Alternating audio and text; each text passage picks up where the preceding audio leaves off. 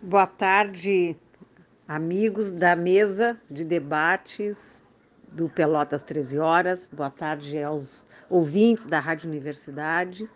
Eu quero inicialmente agradecer pelo convite para participar deste programa e trazer boas novas acerca do patrimônio cultural brasileiro. Né? Então, na sexta-feira eu fui a Pedras Altas, uh, para encontrar com o novo proprietário, aliás, a família uh, proprietária da Granja de Pedras Altas, a família Segatti, e também uh, com o prefeito Bebeto, o presidente da Câmara também que estava lá, o Arildo, amigos da imprensa e pessoas também comprometidas com uh, o trabalho que vem sendo feito pela preservação da Granja de Pedras Altas. Desde 2019, quando eu assumi a secretaria, uh, eu já uh, tratei de viabilizar a vinda para Porto Alegre de uma parte do acervo do castelo, uma parte que estava em risco, e, e a gente vem acompanhando esse drama, na verdade, que a família com dificuldade de manter aquele patrimônio e, e também a, a dificuldade de, de, de, vender, não é? Tendo em vista ser um patrimônio tombado em nível estadual e federal, o que faz com que o proprietário ele, ele adquire, mas ele ao mesmo tempo ele não tem a liberdade de atuar né, da forma ah, como desejar uh,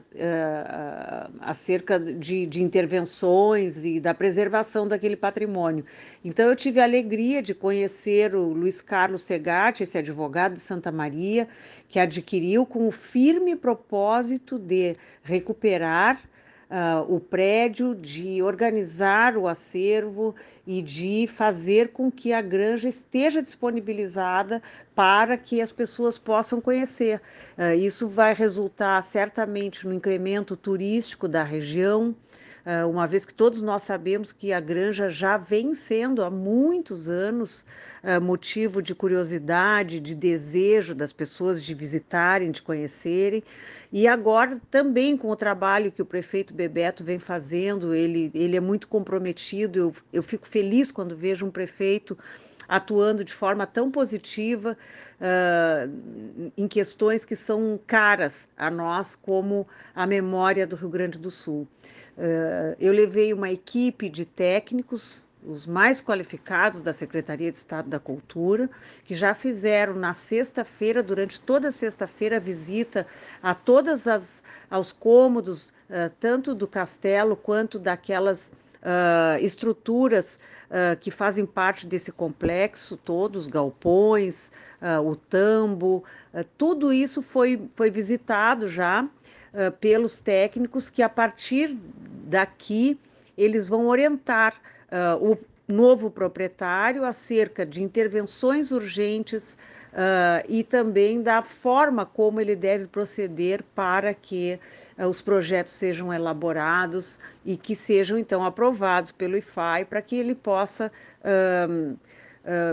Tomar essas iniciativas, né, que são as mais urgentes de estancar a deterioração do patrimônio. Eu estou especialmente muito feliz porque, como produtora cultural, eu trabalhei muito pela preservação e tentei, à época, desenvolver projetos junto à Lídia Assis Brasil, que me fez esse convite